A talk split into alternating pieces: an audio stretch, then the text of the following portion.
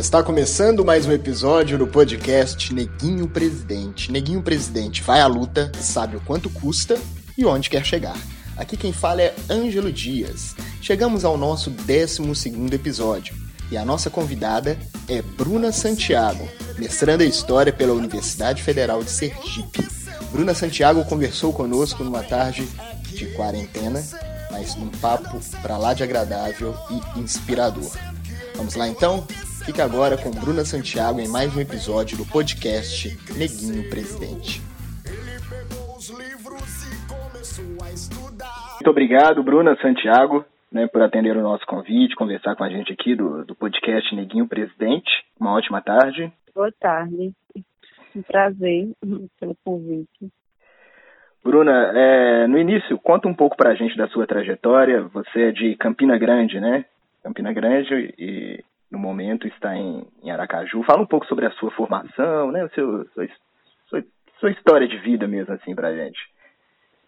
É, então, atualmente eu estou fazendo mestrado na, em História na Universidade Federal de Sergipe, mas sou de Campina Grande, da Paraíba, como você colocou, e eu iniciei minha formação acadêmica como já é comum na vida de inúmeras mulheres negras, depois de 23 anos, que eu ingressei é, na graduação em História também. É, durante esse período né, que antecede a formação acadêmica, eu vivi mais no mundo do trabalho, é, ensino médio. Eu me formei pelo ensino de jovens e adultos na época, devido à demanda do, do trabalho, a trabalhar muito jovem. E durante um período a educação foi é, o ponto central na minha vida, porque o trabalho antecedia tudo isso, né? A experiência de uma pessoa negra, pobre, dentro de um sistema de classes e racializada é bem difícil. E aí você sempre... É... E como você foi pro lado da história, assim? A história veio é, num momento bem decisivo que foi, eu estava trabalhando numa lanchonete há um tempo, já fazia em média quatro anos que eu não estudava. Eu engravidei aos 18 anos, então eu tive que parar um pouco com os estudos, né? Um pouco não, bastante. E é, eu decidi fazer história, tentar a graduação em história já em 2015. E aí, justamente para tentar compreender algumas coisas que já me incomodavam um pouco e eu achava que eu podia encontrar respostas na na história. Foi muito ide... foi bem idealizada essa minha inserção na graduação em história. E aí essas respostas você encontrou? E quais eram essas, esses questionamentos que você tinha? Assim? Eu não encontrei bem é, durante a graduação, se a gente for pensar na estrutura das disciplinas que eu vi. Mas acho que os meus maiores questionamentos eram sobre é, tantas desigualdades, né? Diferenciava. Por que tantas dificuldades? É, porque é um sistema de tanta exclusão. Ao meu redor, as pessoas que me rodearam na infância, o porquê de tanta coisa acontecer e que era algo como dado, né? A gente não problematizava aquelas coisas que a gente vivenciava. É, o interessante é que eu comecei a encontrar essas respostas não dentro da grade curricular de história, que logo no início eu estava envolta em que na Grécia. A gente estuda muito é, uma base europeia, mas sim com o meu contato com é, a teoria feminista, a partir de Angela Davis, que foi indicação de, de um colega, após é, que são presentes, na realidade, no livro de Angela Davis. E aí eu comecei a ter uma compreensão melhor daquilo que eu procurava entender. Não foi dentro da universidade, assim, dentro do curso, como eu imaginava que seria. Foi fora da grade, né? Isso, bem fora da grade. Bem à margem, né? A gente pode dizer. Sim, aí você começou a participar de alguns grupos, como, como é que foi isso? Grupo de estudo? É, não, a graduação foi um processo muito é, solitário. Não participei de grupos de estudos na universidade, nem de coletivos, justamente por achar que era um não lugar. Alguns coletivos feministas não compreendiam minha vivência de mãe, periférica, preta, grupos de estudos eram em horários que eu jamais poderia participar por causa do, do, da minha carga de trabalho. Eu trabalhei como garçonete a graduação inteira. Sim. E só no final é, da graduação que eu, no último ano da graduação, eu conheci um coletivo, que foi o Coletivo Cafuné, que era um coletivo de mulheres negras em Campina Grande, e que tinha a ideia base de apoio emocional, uma rede de apoio entre mulheres negras e um grupo de estudos que eu fundei justamente para pensar a intelectualidade negra. E aí foi uma iniciativa muito própria depois de ver a necessidade de ver que não tinha um debate na universidade que eu estudava sobre intelectuais negros. Qual é o nome desse grupo de estudo que você fundou? Sim, é o GELEN, que é Grupo de Estudos Literários em Escrituras Negras. Já está fazendo um ano de funcionamento agora. Legal. É você e mais quem nesse grupo? É, esse grupo, ele hoje em dia ativo, a gente tem em média 12 pessoas. Só que é um grupo com os encontros abertos, então sempre tem pessoas novas que vão acompanhar os debates. Os encontros são sempre em espaços públicos, é, parques, bares, na casa de alguns movimentos. Então, assim, a gente sempre deixa aberto para quem quiser aparecer. Então, é uma coisa bem flexível. E durante a, a graduação, você tinha muitos colegas, eu sempre faço essa pergunta, né, né com, com os entrevistados, sobre a presença do, dos estudantes ne negros, né, pretos, assim, na graduação. É... É, é, é, muito delicado falar de amizade no período estudantil, né, para uma pessoa negra, porque a gente passa um, um processo de isolamento e também um processo de esforço para se inserir em grupos que muitas vezes não cabem. Então, eu acho assim, eu conquistei é, boas amizades no período da graduação, é, agora, principalmente no finalzinho, e tive alguns apoios, mas é, a sensação de um lugar, de um pertencimento, seja por questões de raça ou de classe, foi muito presente. Então, assim, muitas coisas eu não participava, grupos eu não participava, festas, enfim, como eu estou presente, é meio que aquela dispersão que a gente tenta se esforçar, mas não cabe. É, qual foi o seu tema do, do trabalho de conclusão de curso? É, eu trabalhei o pensamento de Angela Davis, é, pensando a contribuição dela para a historiografia, né? Como ela vem é, trazer um novo olhar historiográfico ela não sendo historiadora, ela faz o trabalho, ela faz o ofício do historiador, de fato. Ela sem ser historiadora de profissão, de formação, ela faz o trabalho do historiador quando ela escreve Mulheres, Raça e Classe, e ela faz uma revisão histórica do que foi a trajetória das mulheres, tanto na ideia de opressão que essas mulheres sofreram, quanto na ideia de resistência. E aí ela faz uma crítica, né? A história das escravizadas nunca foram contadas. E sim eram escritas por homens, majoritariamente brancos, que colocavam essas mulheres como é, objetos passivos da história. E aí Angela Davis veio analisar essas fontes históricas, é, ela veio com uma análise bastante crítica sobre a participação dessas, mulher, dessas mulheres no período das graduações dos Estados Unidos. Aí eu trabalho um pouco essa ligação de ação das mulheres negras e como as obras de Angela Davis é, intercruzam para a gente pensar a sociedade contemporânea, principalmente o sistema carcerário atual e o boom do encarceramento de mulheres negras. É, você, antes de começar a graduação, você já tinha ouvido falar em Angela Davis? Nunca é, eu não tinha nenhum tipo de leitura, assim, leitura teórica. Minha leitura era de mundo e de vida. Então, questões muito particulares mesmo, de compreender o mundo, mas eu, não, eu vim ter acesso à literatura, a ler uma literatura, eu acho já com 25 anos. Então, eu não tenho nenhuma referência de mulheres negras fora do meu convívio. Minha avó, minha mãe, as vizinhas, por exemplo. Então, não tinha essa referência prévia que a gente normalmente tem antes de ingressar no mundo acadêmico, né? negra, principalmente. Eu nunca tinha pensado numa mulher negra enquanto escritora, enquanto teórica. Aí você decidiu continuar, né, o, o, os estudos, né, nesse, nesse meio, continuar meio acadêmico, é, mestrado. Quando você começou a fazer a graduação, você, você pensava isso, assim, ah, terminar a graduação, emendar com mestrado?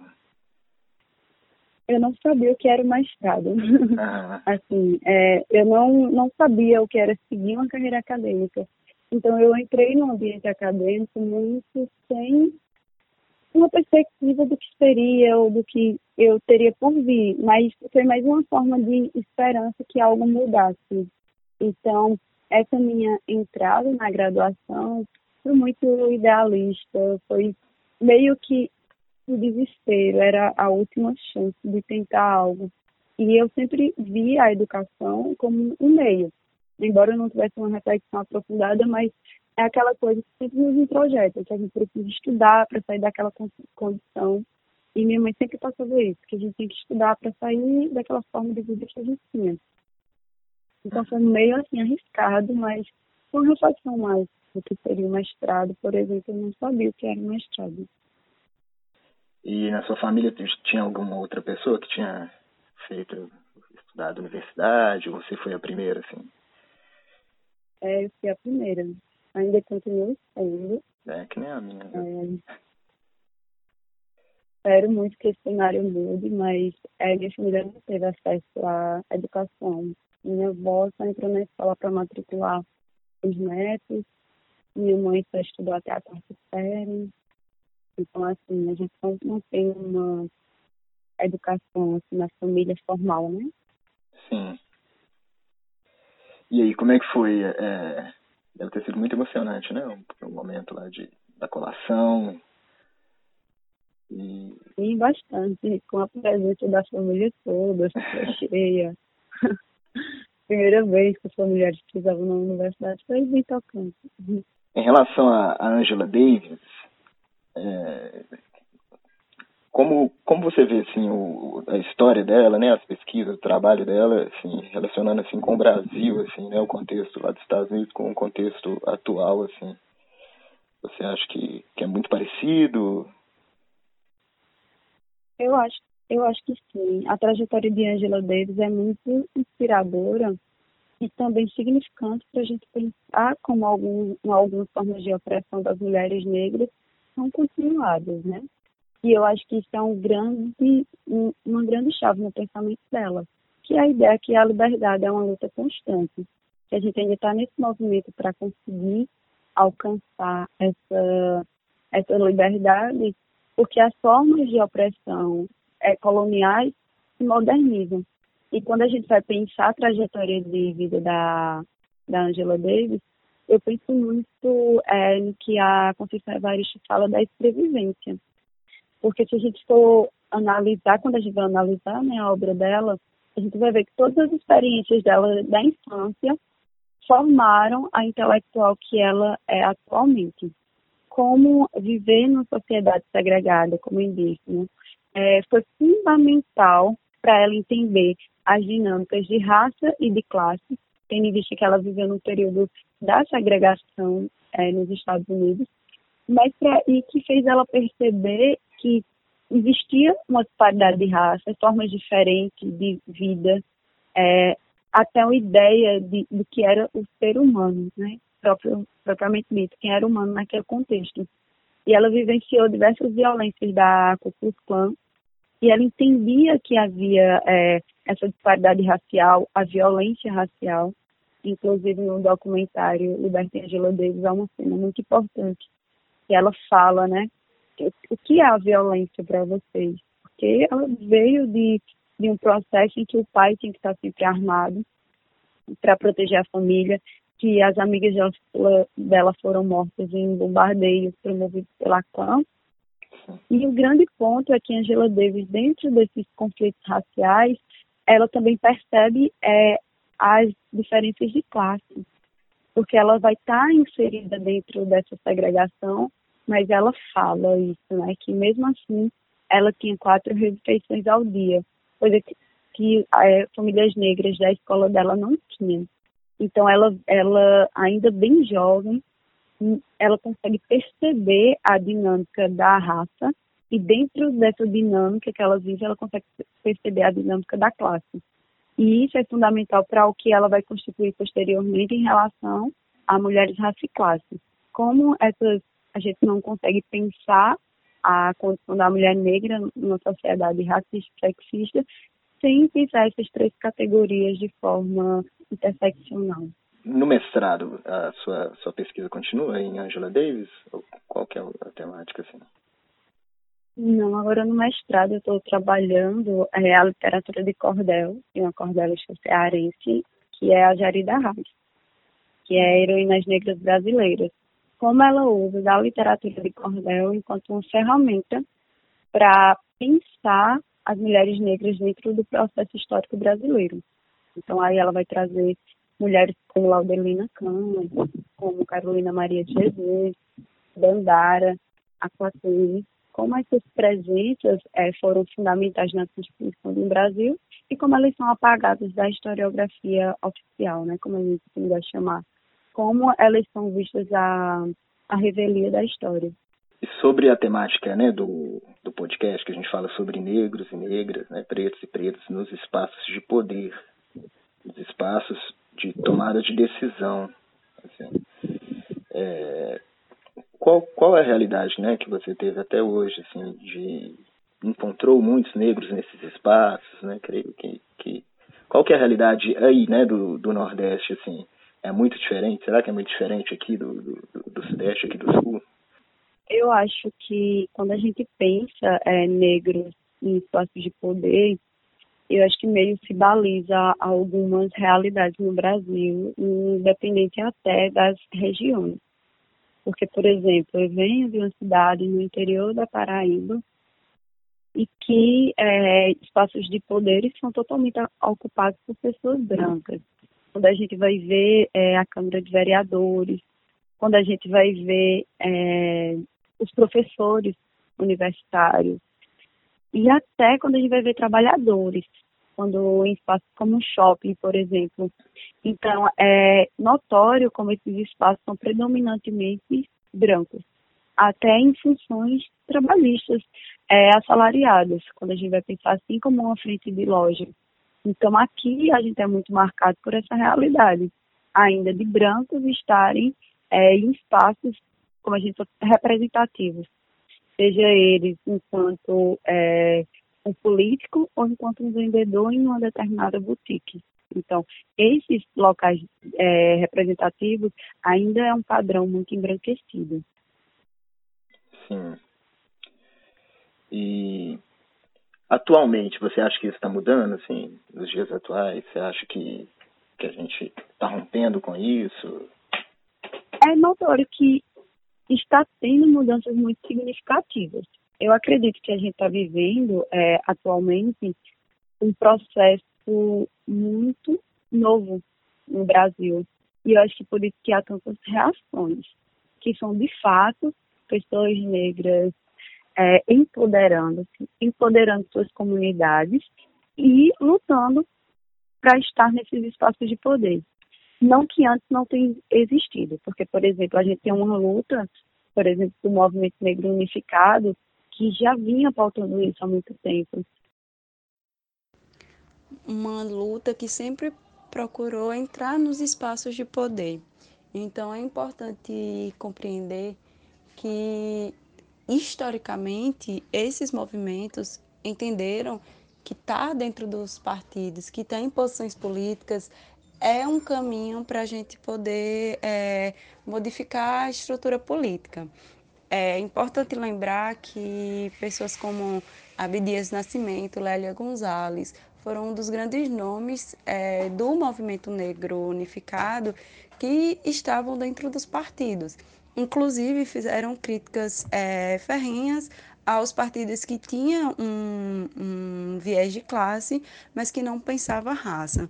É, é importante frisar, por exemplo, o PT. A Carta de dissociação de Lélia do, do Partido dos Trabalhadores frisa isso. E ela fala do respeito que ela tem a Lula, ela fala do, da experiência no partido, mas que está é, tá no processo que se tem que pensar também a raça. Então ela sai nesse período e vai para o PDT, que Abdias Nascimento já estava no PDT à época, né? Então pensar como é, historicamente é, esses negros vêm batalhando por esses espaços dentro da política, que não é uma coisa nova. O que eu pontuo aqui é que agora a gente está tendo mais visibilidade com o advento da internet, por exemplo. A gente tem diversos nomes como é, a Érica Malunguinho, que está aí à frente, como a própria Marielle Franco, que isso traz outras formas de, de, tentar, de tentar apagar, eliminar, como foi o caso da Marielle. Mas que se tem uma resistência muito grande agora por disputas, né? Ainda um número muito pequeno, tendo em vista é, que mulheres negras são maioria no Brasil, mas que a gente está nesse processo de luta. E como você vê negros que estão em espaços de poder como Sérgio Nascimento, atual presidente da Fundação Palmares, e Fernando Holliday, vereador de São Paulo, posicionamentos que divergem de grande parte do movimento negro dos negros em movimento? É, eu não gosto de responder essa pergunta, né? O que é que você acha de outro negro, como Holiday ou como o próprio Sérgio Nascimento? É, porque raramente você vê pessoas brancas respondendo esse questionamento e sempre nos colocam é, nessa via. Mas uma coisa que eu acho importante pontuar, principalmente em relação ao, ao Sérgio Nascimento, é que é a primeira vez na história da Fundação Palmares que a gente tem um diretor que não acredita em racismo. Então, esse é o ponto mais grave disso tudo. É, isso, esse eu acho que é a pergunta essencial para a gente poder pensar o quão grave é para nós, população negra, ter um, a Fundação Palmares ser dirigida por uma pessoa que não acredita em racismo. Então, isso é num contexto de negacionismo que a gente está vivendo, um contexto obscurantista de negação da ciência, de negação de fatos, onde opiniões estão superando teorias, é, estudos, é, fatos concretos. Então, eu acho que isso é a grande problemática do perigo que isso representa, sabe? Eu acho que toda história que a gente tem de luta é para desmascarar a ideia de democracia racial que, que custa tão caro a gente até hoje, né, nós brasileiros, e chega a, ao poder uma representação dessa. É, e a, a, Fundação Palmares, ela tem um poder simbólico é, bastante forte.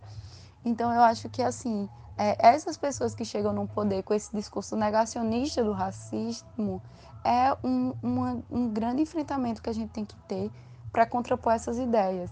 E no sentido que, dentro desse governo atual, eu acho bem complicado. Bem complicado. Porque o, os negros que ascenderem dentro da lógica é, do presidente, eles vão ascender com esse discurso. E aí a gente volta é, para o ponto de, das próprias divergências que se tem né, é, internamente e quebrar essa ideia de heterogeneidade, como se nós negros fôssemos sempre ter um pensamento é, de mudança, um pensamento antirracista, um pensamento. Não, não é assim. Eu acho que muitas vezes se homogeneiza o comportamento dos negros, né? E acho que isso é uma coisa que a gente tem que, que refletir que há muitas pessoas negras com esse pensamento, há muitas pessoas negras que vão ocupar esses cargos. Acho que a gente tem que se preocupar com o outro lado. Quem é que está combatendo isso? Quem é que está no poder? Quem é que a gente deve apoiar? Pessoas que têm uma concepção de poder que eu acredito que vem de um, um processo negro, por exemplo, uma ideia de coletividade, como Nélia Gonzalez, por exemplo, como Antonieta de Barros, é, essas, essas pessoas que são fundamentais para eu pensar. O Holiday eu não vejo enquanto uma prioridade de mudança de alguém que eu vejo mudança ou crítica, porque é, é aquilo que não agrega em nada e sim está sendo conivente com um status bem acima, né? É, já que você disse da Lélia, né, e outras, quais são as suas, suas principais referências, assim? Eu acho que, assim, quando a gente está pensando poder, muitas vezes a gente já pensa em política, né? E pensa em representatividade. Eu acho que são é, palavras-chave que muitas vezes a gente articula consciente ou inconscientemente. E eu acho que a gente tem, é, por exemplo, é Antonieta de Barros, quando essa mulher entra nesse processo é, da política. O que, é que ela vai fazer? Ela, enquanto primeira deputada estadual negra em Santa Catarina, ela vai pensar na alfabetização popular, da população carente. Então, por exemplo, quando eu vejo uma ação da Antonieta e penso, por exemplo, na Lélia, que foi, ela não conseguiu se eleger, e aí a gente pode conversar dos estereótipos que faz mulheres negras não serem eleitas, mas ela não consegue se eleger, só que ela está é, presente na fundação do movimento, movimento Negro Unificado, ela está na fundação do Instituto de Pesquisa das Culturas Negras, que tem uma relevância enorme para uma renovação epistemológica no Brasil. A gente pensa, por exemplo, é, a Verônica Lima, também é outra parlamentar negra, que está à frente de um banco municipal de alimentação que vai pensar é, essa distribuição para quem recebe Bolsa Família. E recentemente, por exemplo, a Erika Malonguinho, que está com um trabalho belíssimo, que é uma parlamentar de destaque, é, agora nesse processo de pandemia do coronavírus, ela está pensando é, as questões da do encarceramento, como é que esses presos, que são majoritariamente negros, estão é, nesse processo de pandemia. É, eu acredito que hoje ela fez um post sobre é, um mutirão de marmita. Então, assim, eu gosto muito de pensar o que essas mulheres negras, dentro de uma posição de poder, estão fazendo e como elas sempre pensam em ações práticas para o cotidiano. Então, a gente tem uma ideia muito de política a longo prazo, que em algum momento vão vir mudanças, em algum momento vai vir a revolução. Só que essas mulheres negras, elas buscam mudanças estruturais significativas, revolucionárias, mas elas pensam na condição desses negros que estão agora, hoje, que estão com fome, que estão precisando ser alfabetizados. Então, eu acho que isso é, é a ideia da ressignificação do poder não esse poder romantizado, esse poder que quer igualdade com homens brancos que oprimem, que quer estar naquele poder para oprimir também, como aí a gente tem muito caso dentro do feminismo branco, mas sim como mulheres negras que chegam ao poder têm uma ideia de mudança é, paulatina, de mudança coletiva, que é fundamental para a gente pensar novas formas de organizações políticas falando é, nos dias atuais, né? Você citou a Érica, a gente está em 2020, né? No meio de uma, uma pandemia aí. É, hoje, dia 19 de março, né? E é ano de eleição também, né? Como que é? Você sempre morou lá em Campina Grande? Primeira vez que você está em, em, tá em outro estado? Isso. Em outra é, cidade? É, ou tá ali a primeira vez? É, e a representatividade de mulheres negras lá na, na Câmara é pouquíssimo.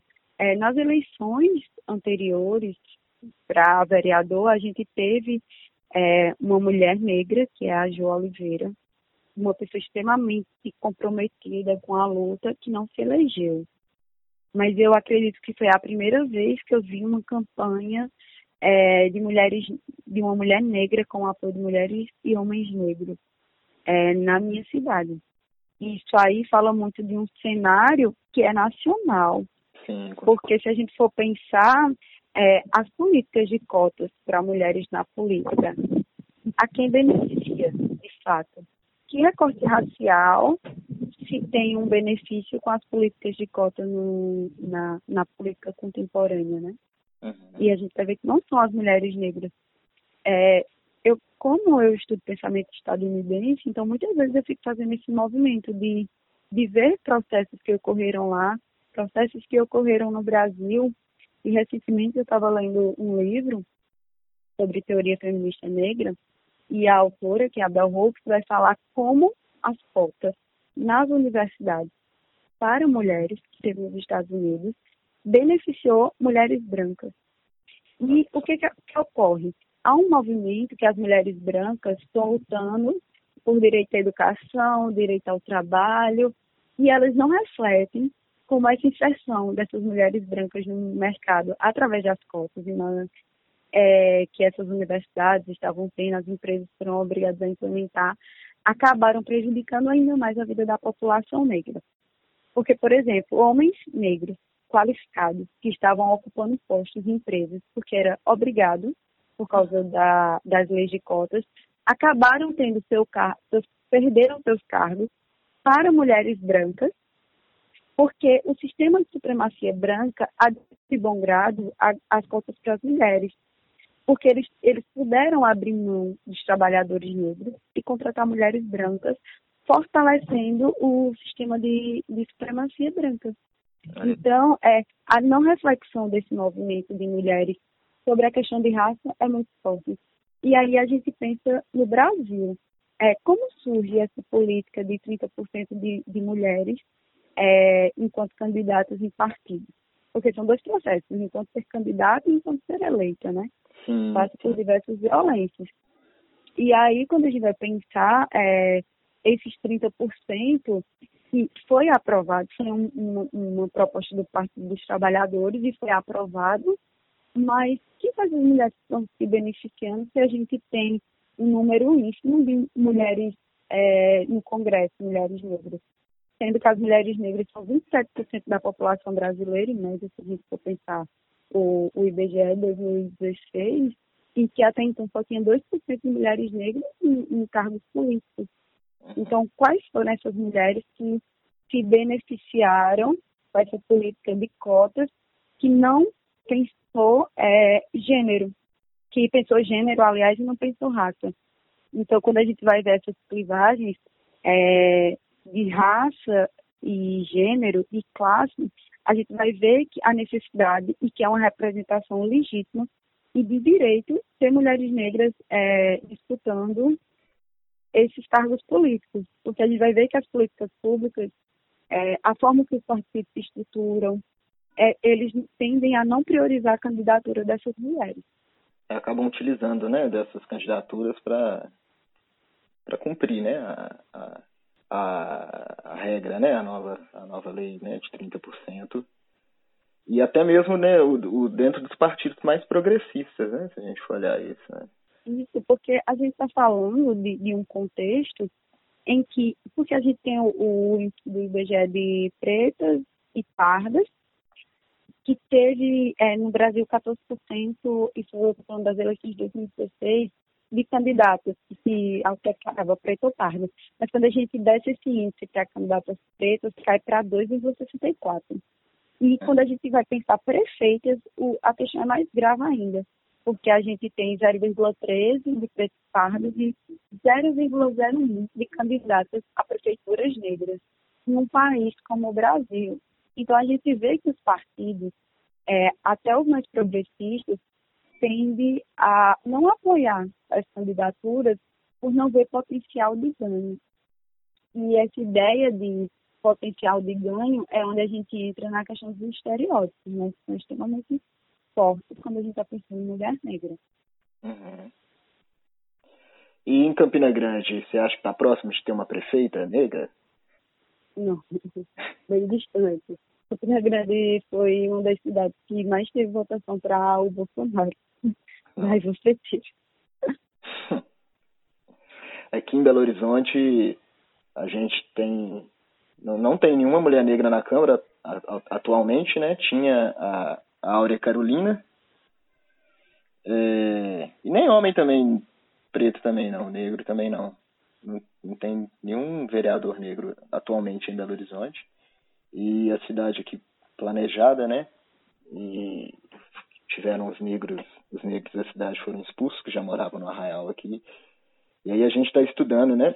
É, para o espetáculo, porque esse podcast né, fala sobre negros e negras na política e também é, faz parte de um espetáculo teatral. E a primeira parte vai falar sobre é, a eleição desse ano, né, sobre o prefeito, neguinho prefeito, neguinha prefeita. E aí é, aqui a gente vê que surgiu agora um pré-candidato da Unidade Popular pelo Socialismo, é um partido novo que surgiu, não é muito é, diferente então de Campina Grande.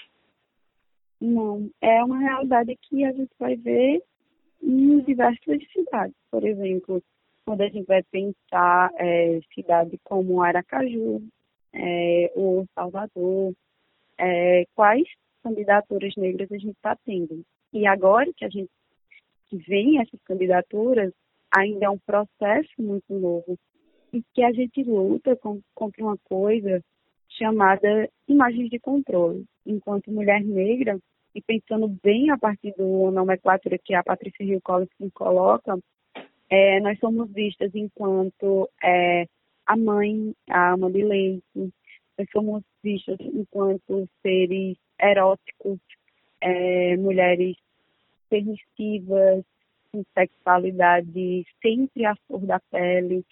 É, esse, esses estereótipos que nos passam não nos dá confiança da população. Então, quando a gente vai ver o que a população entende enquanto político, é um homem branco, é, é aquele homem de, como dizem, de família, que vem de uma trajetória, de uma origem política, e, e essas mulheres negras não estão nessa ideia. Fora que toda a construção, o racismo estrutural, atrelado ao machismo e majoritariamente também a uma condição de classe, acaba colocando essas mulheres enquanto seres não aptos. Então, por mais que essa mulher tenha uma trajetória de luta de política, de política de base, de formação política, é, não se entende ela enquanto uma pessoa de confiança, enquanto uma pessoa que poderia é, estar à frente de algo, justamente por, por essa questão de desumanização. Ser uma pessoa não confiável, ser uma pessoa não apta. Então, os estereótipos são fundamentais ao olhar do povo que enraiza o racismo. Então, é, são questões é, concretas e também subjetivas. Verdade. No, no, no, ano passado, a gente viu vários casos de, de racismo, né? Aqui em Minas Gerais foram mais de 200, quase um por dia. Isso que foi denunciado, né? Registrado, fora os outros, assim. É, por que, que você acha que esses números de casos de racismo está aumentando? Eu, eu acho que a gente está vivendo dois momentos interessantes. Um é a denúncia pública do racismo, que antes a gente não tinha, até por causa das concepções do que é o racismo. Tem um livro que eu li que eu achei muito interessante, que é o que é racismo recreativo. Racismo recreativo, do Adilson Moreira, faz parte da, da coleção Feminismos Plurais. É uma obra muito interessante. E a primeira parte do livro, ele vai trazer casos jurídicos que foram denunciados e que, muitas, e que muitos deles foram é, indeferidos, ou seja, os juízes entenderam que não era racismo, que eram que foi um momento de confraternização, sendo que desde o ato do, de uma pessoa branca é, oferecer banana a uma pessoa negra, se referindo a ela enquanto é, um macaco, e até ele traz o caso do indígena que foi ateado fogo que a justiça entendeu que não havia intenção de matar, porque era uma brincadeira dos adolescentes. Então, ele vai trabalhar como o racismo no Brasil é, cria um verniz é, cômico para poder se estruturar. Então, a gente vive isso enquanto projeto ideológico, só que agora a gente está tendo mais denúncias e rompimentos, o que é extremamente importante. E o outro fator que eu acho que é extremamente significativo é a eleição de Bolsonaro é, Bolsonaro ele acaba empoderando toda essa galera é, machista, racista, homofóbica, acaba dando um empoderamento para eles falarem e sentirem que não serão penalizados. Então, assim, essas pessoas estão se sentindo muito na autonomia de atacar é, pessoas, é, minorias é, étnicas, por exemplo. Então, eu acredito que são esses dois processos, tanto da consciência de um racismo que é cotidiano e diluído em inúmeras práticas, quanto é a eleição do Bolsonaro, que para mim é o ponto-chave para esse empoderamento desse pessoal que que está aí cuspindo em taxista na rua, por exemplo. Uhum. Sim. E dentro desse contexto, você acha que a gente está próximo aí nas próximas é, que a gente está próximo de ter um presidente, uma presidente, uma presidenta, um presidente negro? no Brasil? Você acha que a gente está mais próximo hoje do que antes, mesmo com isso? Eu acredito. Sim, eu acredito que a gente caminhou muito e que possa ser uma possibilidade.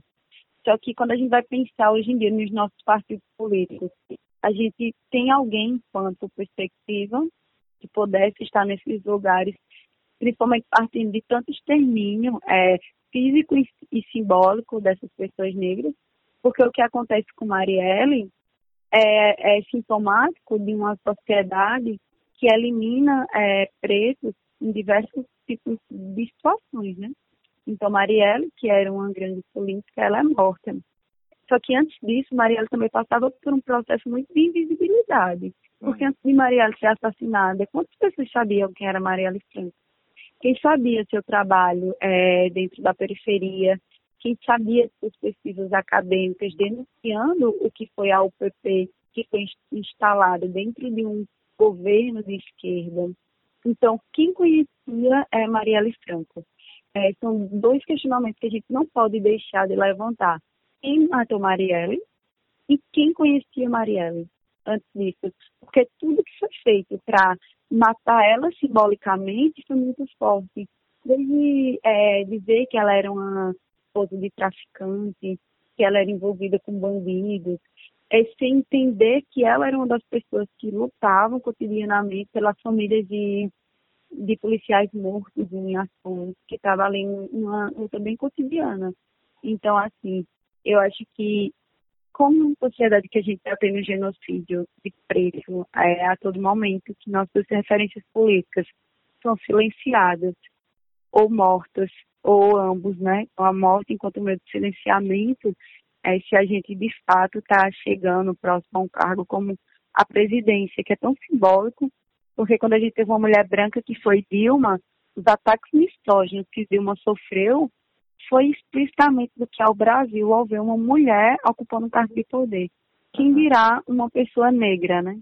E aí é todo, é, tanto o homem negro quanto uma mulher negra, que seria no país que alimentou o mito da democracia racial, enquanto é, um mito para é, fortalecer a segregação, ver uma pessoa negra chegando é, nesse lugar. A euforia pela eleição de Trump que a gente viu nas redes sociais é de fato saber que o negro não deu continuidade no poder nos Estados Unidos. Por mais que ele estivesse apoiando uma mulher branca. Mas é uma derrota simbólica do, de Obama. Então a gente vê brasileiros vibrar com isso, vibrar com, com os comentários racistas de Bolsonaro, por exemplo. E a gente pensando o que Bolsonaro fala dos quilombolas e dos indígenas extremamente grave e que não tem uma repercussão, uma repúdia é, de fato da sociedade, como teve no caso quando é, toda a questão da saudação nazista que atingiu a população judia, que é uma população branca. Então, assim, a forma como o brasileiro é, identifica até quem é vítima de violências dentro do campo político é muito peculiar e ligada à, à forma branca mesmo, à branquitude.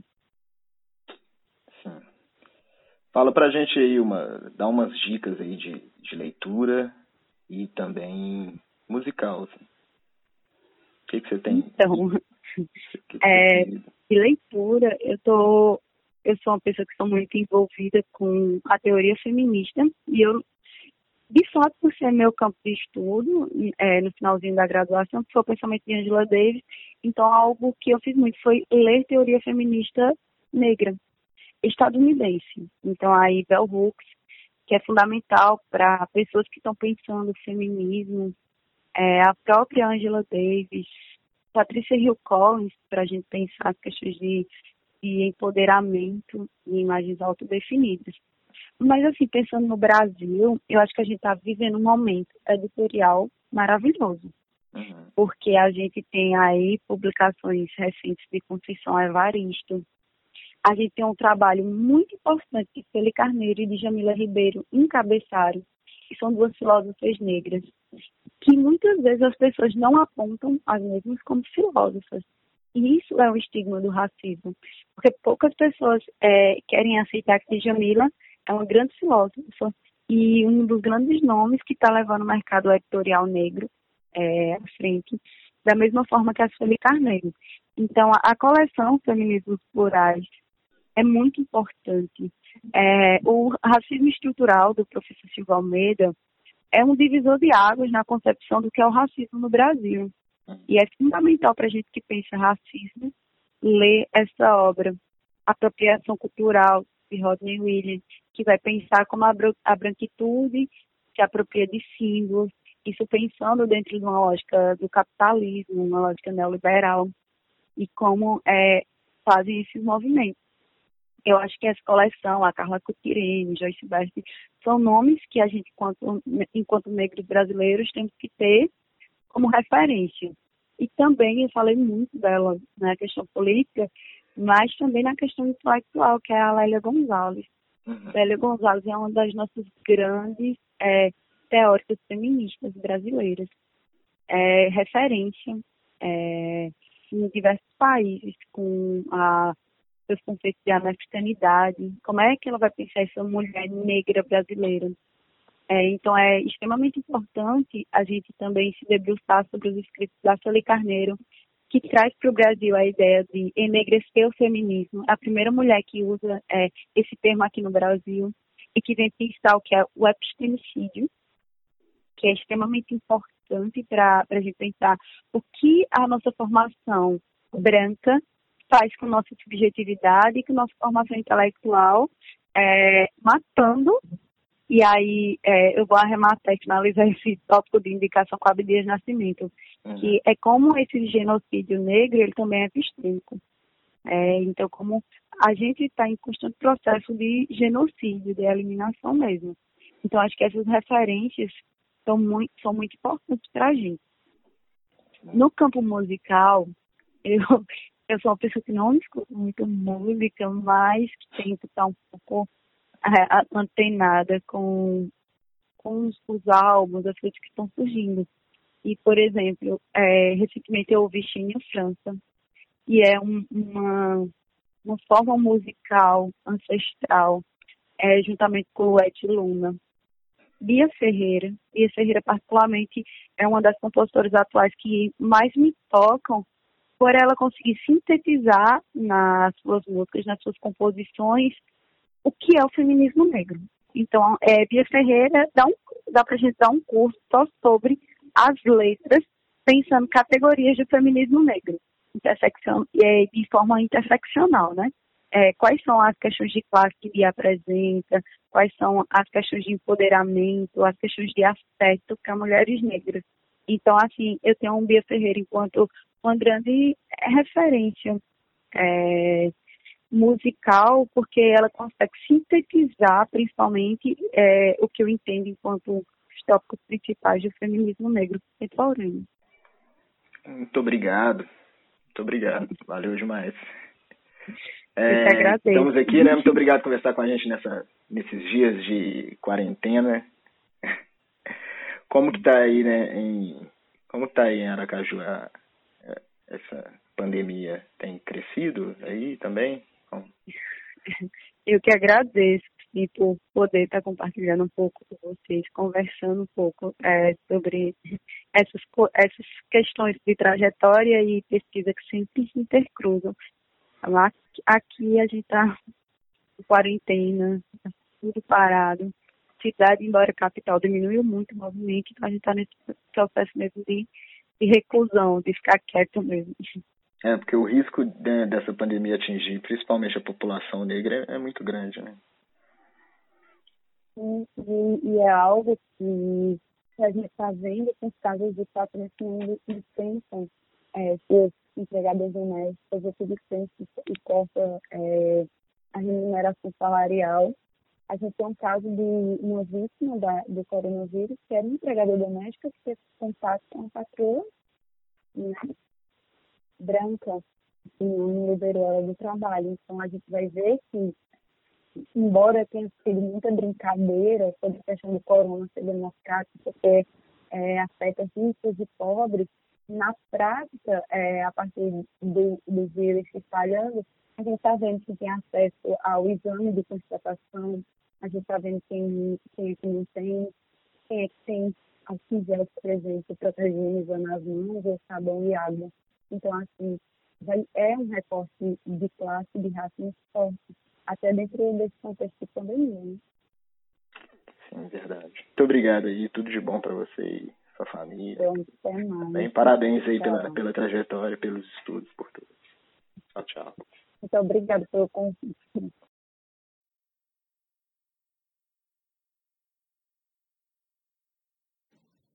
Finalizamos então mais esse episódio do podcast Neguinho Presidente com a música Cota Não É Esmola, de Bia Ferreira. Uma das dicas aí de Bruna Santiago. Neguinho Presidente, vai à luta, sabe o quanto custa e onde quer chegar. Até o próximo episódio. Não deixe de nos seguir nas redes sociais, Instagram, Facebook. E não deixe de seguir o podcast Neguinho Presidente nas plataformas digitais Spotify, Deezer e YouTube. Neguinho Presidente, vai à luta, sabe o quanto custa e onde quer chegar.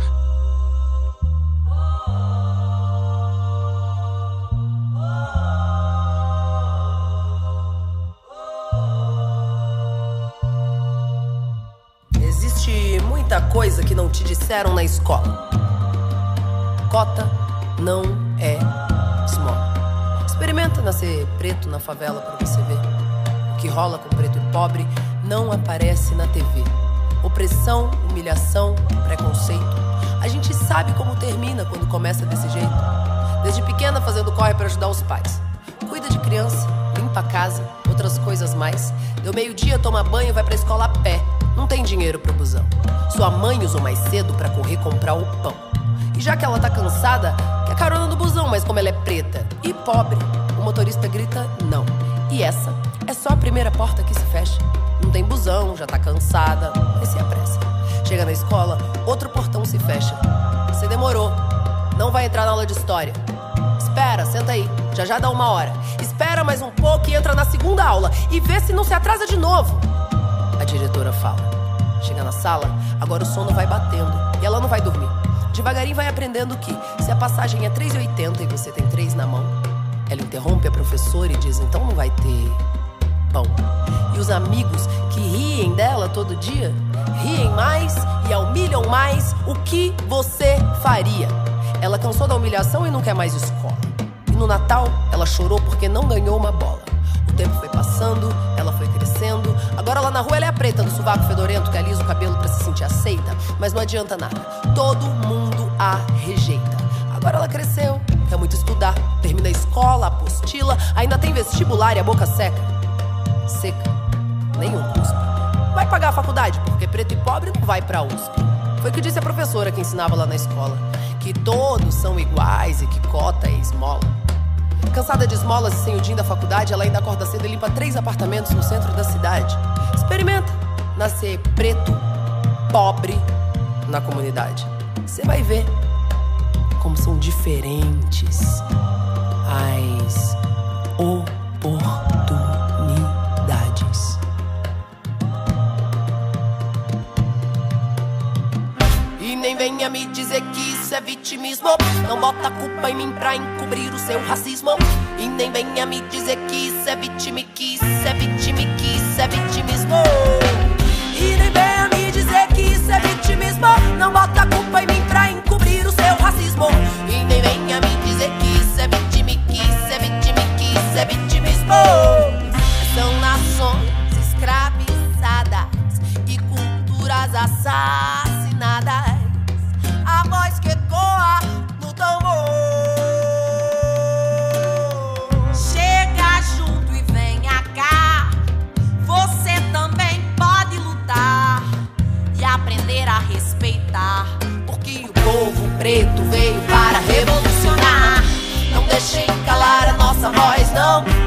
Deixem calar a nossa voz, não. Não deixem calar a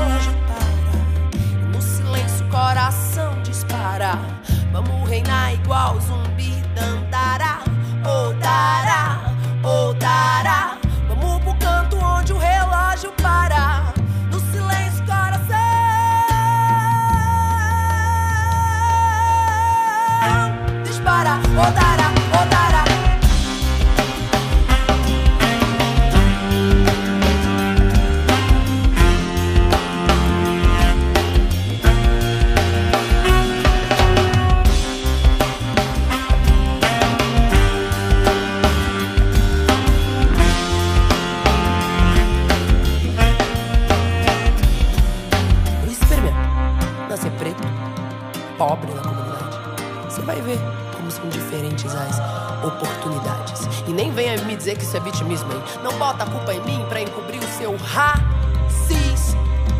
Existe muita coisa que não te disseram na escola. Eu disse cota, não